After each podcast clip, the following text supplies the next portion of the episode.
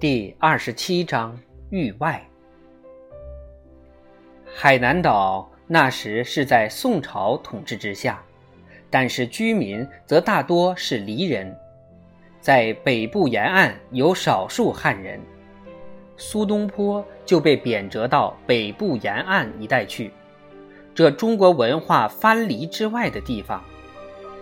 元佑大臣数百个受苦难折磨的，只有他一人贬谪到此处。朝廷当政派为防止元佑诸臣再卷土重来，在那一年及以后数年，决定。惩处或贬谪所有与前朝有关联的臣子。苏东坡贬谪到海南岛不久，司马光后代子孙的官爵一律被消除，好多大官都予调职，其中包括苏子由和范纯仁。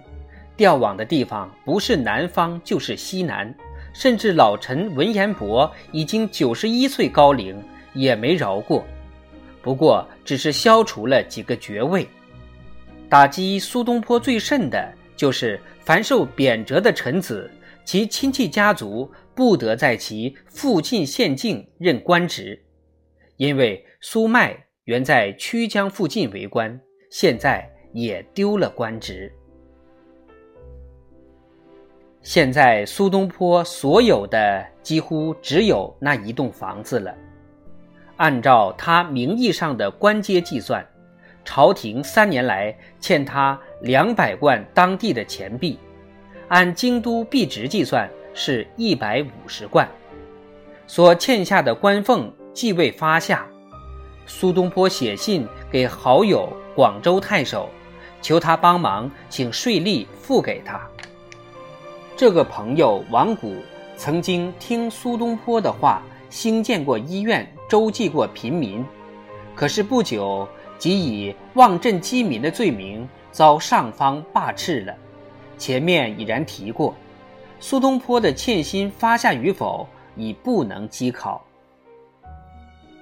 他现年六十岁，这是按西方计算，到底以后他还流放在外多久，颇难预卜。生还内地之望。甚为渺茫。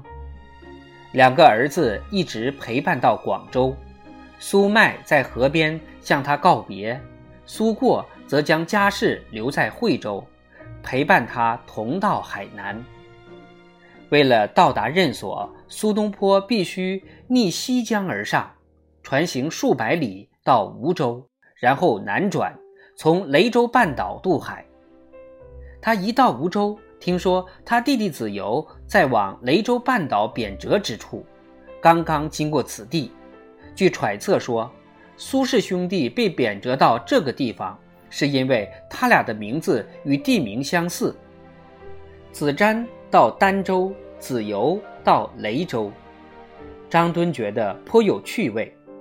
子由也带了妻子、第三个儿子和三儿媳妇。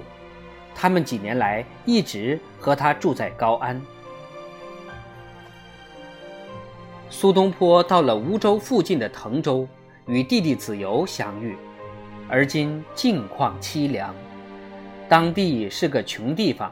兄弟二人到一个小馆子去吃午饭，子由吃惯了讲究的饭食，对那粗糙面麦饼实在难以入口。苏东坡把自己的饼几口吃光，笑着向弟弟说：“这种美味，你还要细嚼烂咽吗？”他站起身来，走出小铺子去，带着家人慢慢向前走，尽可能慢走，因为东坡知道，一到雷州就要立刻渡海了。雷州太守一向仰慕苏氏兄弟。他与二人盛大欢迎接待，送酒食，结果第二年因此遭受弹劾，调离任所。子由在雷州的住处后来改为一座庙，是他兄弟二人死后用以纪念他们的。苏东坡必须出发了，子由送他到海边，离别的前夕，兄弟二人及家人在船上。过了一夜，苏东坡的痔疮诱发，甚为痛苦，子由劝他戒酒。二人用一部分时间一同作诗。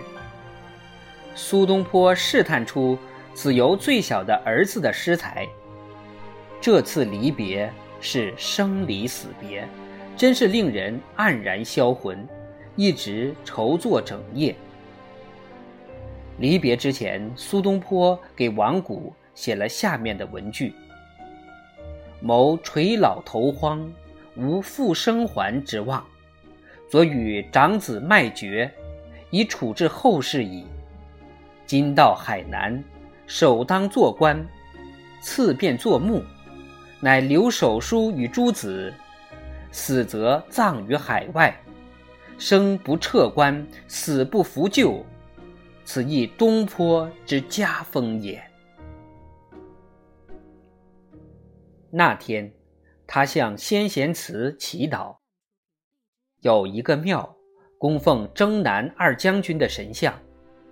凡是在此风涛险恶之处过海的旅客，都求神谕，决定即日良辰开船。过去发现神谕无不应验，苏东坡也遵照习俗行事。在绍圣四年六月十一日，苏氏兄弟分手。苏东坡和幼子及雷州太守派的沿途侍奉他的几个兵上了船，航程很短，在此晴朗的天气，苏东坡可以看见岛上山峦的轮廓矗立于天际，他心中思潮起伏。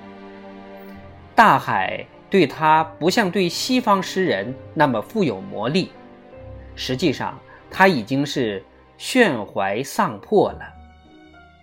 但是，一路平安无事。登岸之后，苏东坡父子向西北岸的儋州目的地前进。七月二日到达。他到达不久，一位很好的县官张忠就到了。张忠不但对苏东坡这位诗人佩服得五体投地，而且他本人又是个围棋高手。他和苏过后来成了莫逆之交，二人常常终日下棋，苏东坡在旁观战。由于张忠的热情招待，苏东坡就住在张忠公馆旁的一所官舍里。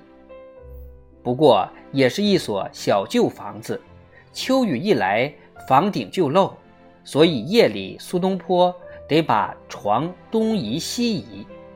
因为是官家的房子，张忠用公款修缮一番，后来因此为他招了麻烦。由中国人看来，海南岛根本不适于人居住，在夏天极其潮湿气闷，冬天雾气很重，秋雨连绵，一切东西无不发霉。一次，苏东坡看见好多白蚁死在他的床柱上。这种有害于人的气候，颇使人想到长生之道。苏东坡写过下面一段文字：“岭南天气卑湿，地气蒸入，而海南为甚。夏秋之交，物无不腐坏者。人非金石，其何能久？然丹耳颇有老人。”年百余岁者往往而逝，八九十者不论也。